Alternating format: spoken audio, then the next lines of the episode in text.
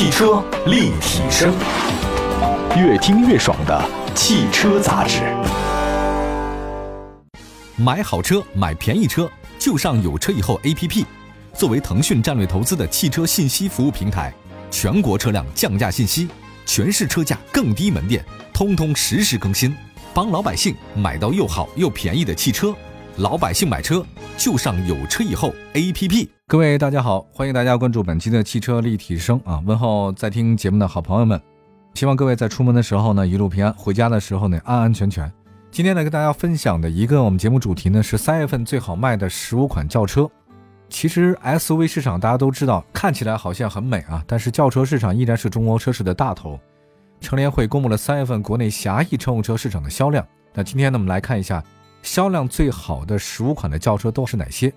我们看了这个榜单以后啊，会发现其实跟之前前十位的话呢差别不大，但后面的话呢还是有一些具体的变化。大家关注的一些豪华车型的话，比如说像宝马、奔驰、奥迪，这个都没有排到前十位哈，这个也很正常。但让我印象特别深的就是特斯拉啊，这个埃隆·马斯克还是很强劲的啊，排在了第八位，也算是在前几位当中呢是唯二的一个新能源车型。至于那个新能源车型是什么的话呢，我们待会儿再跟大家好好说。那大家比较关注的宝马、奔驰、奥迪的话呢，其实只有宝马上了，而且让我印象特别深就是宝马三系和五系都上了，哇，这个厉害啊！啊，我先简单说一下，第十五位是逸动，第十四位是桑塔纳，第十三位是宝马五系，第十二呢是宝马三系，三五系都卖的这么好，让我叹为观止。我发现是不是还是很有钱啊？举个例子，在我们家附近啊，开了一个特别大的一个商场，就 shopping mall。他这个 shopping mall 第一天一开始，我本来想去吃个饭，结果发现哇，那个排队排的。连一个卖茶的都排出大概有三百多米长，我当时就崩溃了。我说，一个卖茶的就能卖三百多米长，你大家这时间这么不值钱吗？但从另外角度来讲的话呢，我很开心，广大消费者的购买力还是有的。只要你把这开出来，不管你这个东西见还是没见过，你只要支个摊儿，它只要价格不是特别昂贵，性价比还凑合的话，大家都排队去买啊。所以做生意还是有希望的，因为咱们的市场真的太广大了。好，来看一下第十一位的是雅阁。第十位呢是雷凌，好吧，我们呢从第十位开始说起。广汽丰田的雷凌，指导价十一万三千八到十五万两千八。当年在我坐车的时候，一个丰田车能卖到十几万或者十五万以内，可是现在没想到的话，丰田车十一万就能买到了。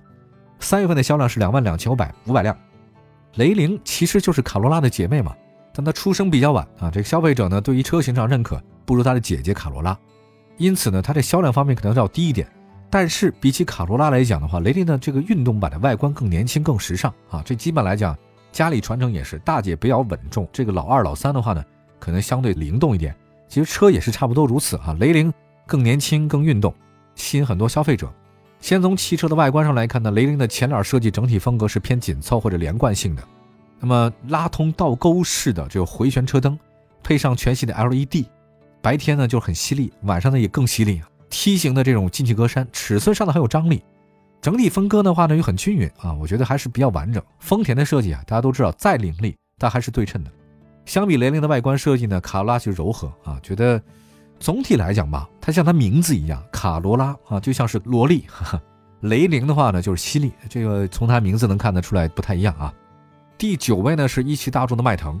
售价十八万六千九到三十万九千九，迈腾啊，三月份销量是两万三千六百二十二辆。那实际上，迈腾啊也是目前所有的普通品牌当中销量最好的 B 级车。OK，它定语很多，是普通品牌，而且是销量最好的 B 级车。外观造型、内饰空间，再到整个的配饰吧，呃，迈腾各方面都很均衡。加上现在大众啊，Volkswagen，当你没得选的时候呢，你就会选大众，这个确实如此。在同级别里面呢，它这个竞争优势很出众。至于优惠方面的话呢，大家不要看那个官方指导价十八万六千九到三十万九千九。实际上，现在大家去到店，迈腾，你只要跟他谈，如果你真的想买车的话，三万五到四万的优惠是可以拿到的。如果是这样的话呢，就基本上是十五万多啊，当然也多一点，或者到二十五万之间，你买迈腾还是性价比很高的。我觉得这也算是迈腾它热销的一个理由。就这么多年，迈腾算是一个中规中矩、宜商宜家啊，这个都能很好开的一个车型。第八位介绍一下是特斯拉 Model 3，指导价是二十六万五千七到三十三万九。其实近段时间以来啊，国内发生了很多起那个疑似特斯拉那个刹车失灵，差点酿成事故啊。但是确实也不太影响特斯拉的销量啊，就是特斯拉卖的很好，Model 3三十万左右的纯电动的 B 级车，它的销量比豪华品牌的 BBA，就是 C 三系和 A 四 L 还要猛。全世界销量最好的纯电动车还确实很厉害。那至于说你特斯拉三值得不值得推荐？那我在想，如果你要是买纯电，这个价位里面，三十万左右哈，确实有竞争力的。但是有一点，就是特斯拉的做工和内饰的用材不如 C 系和三，这是很现实的。其实大部分买奢侈品的品牌啊，都是如此的，就是你买了奢侈品以后，它的实用性价值不高，但是它带给你的心理上优越感很强。呃，你说从穿衣服角度来讲，保暖的作用还是棉布更好，亚麻也可以，丝绸肯定不行。但是为什么大家喜欢穿丝绸里三层外三层啊？就是觉得我很有钱嘛。这是古代是这样的啊。这凯撒大帝不就穿这个东西吗？但你要实用性之类的，还是棉猴这个能更保暖一点。啊，我们再来也说一下，就是整个特斯拉现在它的负面消息非常之多。但从这个角度来讲，也是什么呢？就证明它这车卖的多。我不是给它洗白啊，我的意思是说，当车辆卖的多了以后，它样本多，自然它的事故就更高，这个是很正常的。那你要说特斯拉到底有没有这些毛病？我也希望有关部门啊。别这么一年一次三幺五，你就是经常三幺五，你告诉我们这车到底有没有毛病，对吧？这个可能消费者更放心。好吧，我们休息一下，一会儿呢再跟大家介绍一下更多的一些车型啊。今天呢是三月份最好卖的十五款轿车，大家可以竞猜一下啊。那么第一位是谁呢？我们一会儿回来。汽车立体声，回到节目当中，您现在关注到的是汽车立体声啊。问候所有在听节目的好朋友们，我们全国两百多个城市都落地播出啊，去哪里都能听得到。今天呢，跟大家分享的主题呢是三月份最好卖的十五款轿车。我们再来关注一下第七位啊，上汽通用别克英朗，这个价格很便宜了，比刚才便宜十一万五千九到十二万五千九，三月销量呢是两万八。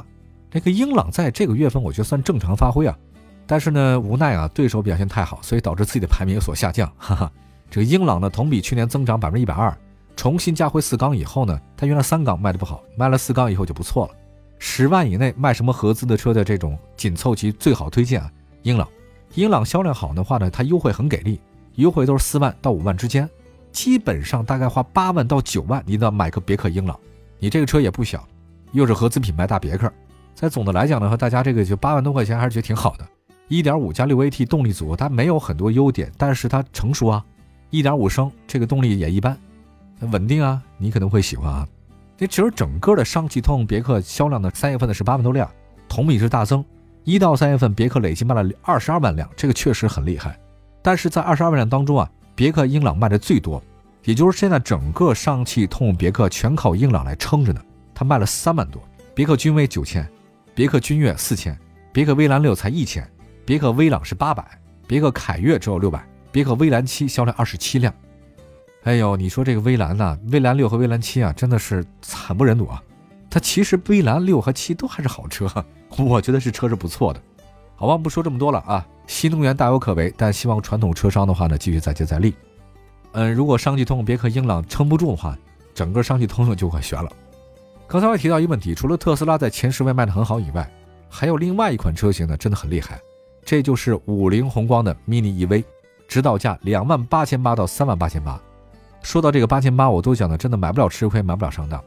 三月份销量两万九千四百一十三辆。那么在十七年前，我记得啊，奇瑞 QQ 在众多微型车当中啊一骑绝尘，那是国民车。十七年后啊，这个现象在另外一款五菱宏光身上 mini EV 开始重演。真的，宏光 mini EV 呢是爆款，价格便宜，免购置税加新能源车牌，拿来日常代步简直是无敌的存在。而且 mini EV 呢推出了马卡龙配色，新车呢也把安全气囊安排上了。虽然价格有所上调，是三万七到四万三，你三万多块钱买一个迷你 EV，这个绝对是代步车的首选。我觉得跟特斯拉它走高大上的路线不太一样啊。这个迷你 EV 啊，五菱啊走的是群众路线。这个在人民群众的汪洋大海当中啊，迷你 EV 遨游的非常好。电动车是短途的代步的工具啊，不是你炫耀出行的一种手段。在新能源汽车发展过程里面，不断堆积电池来提升续航的做法被很多批判，因为短途出行才是真正的出行方向。而不是取代燃油车的长距离，未来长距离车你选用燃油车，在城市里其他代步车一定是电动车啊，或者说新能源车型。我记得当初宝马 i 三推出来的时候就是这种设想，它不需要给你搞里程很多，那我就是这种里程啊，你日常上下班啊。但是这个现象的话呢，可能在咱们国家呢稍微不太适应，因为大家都希望你续航里程越多越好。OK，那么 mini EV 呢，真的满足了三万到四万之间或者更便宜的大家平常代步出行的目的地的车，mini EV。五菱啊，人民需要什么它就做什么。继续来呢，该 Top Five 了啊，第五位是一汽丰田卡罗拉。卡罗拉呢推出了一点五三缸，但是呢还挺有意思的。丰田好说这事儿影响不大，当然一点二 T 四缸依然它销售主力啊，相比三缸它卖的更多一些。而且优惠方面，三缸四缸都有，大家选择一点二的四缸或者一点八的混合动力都没毛病。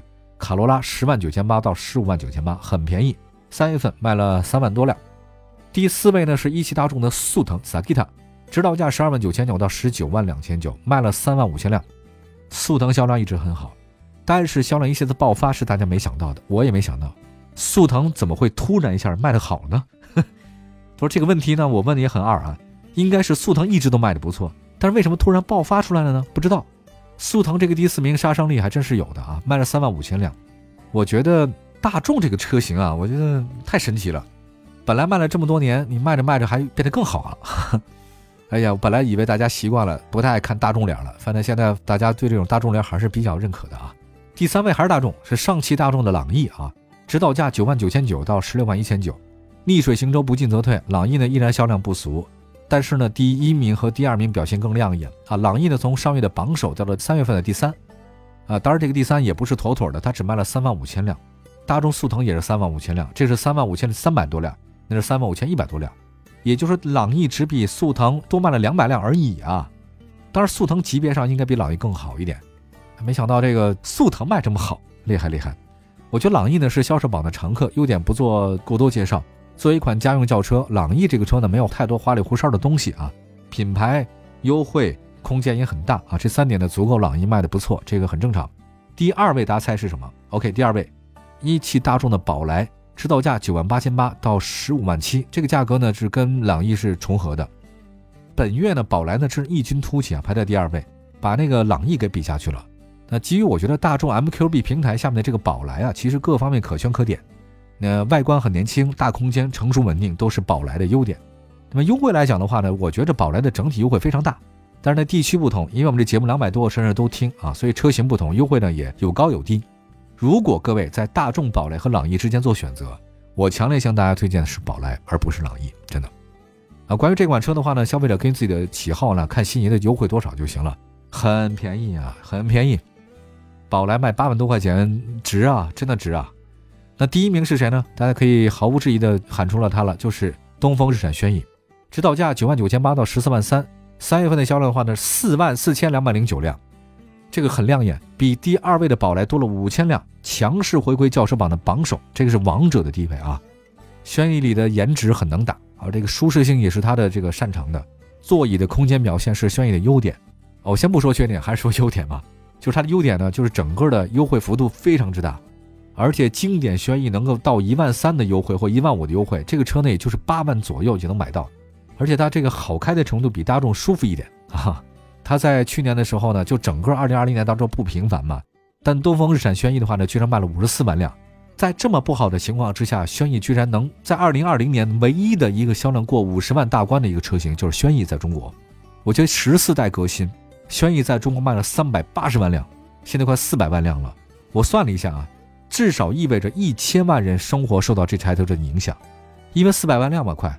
我觉得，哎呀，这个车真的是太好开了，也好用，各方面都还是舒适性又强，座椅又舒服啊，那个性价比又高，保养又很便宜，店又多。大家你说有什么不能选它呢？其实大众取胜的目标，大众当年占领咱们国内神车的这种法宝，不也就这几点吗？对吧？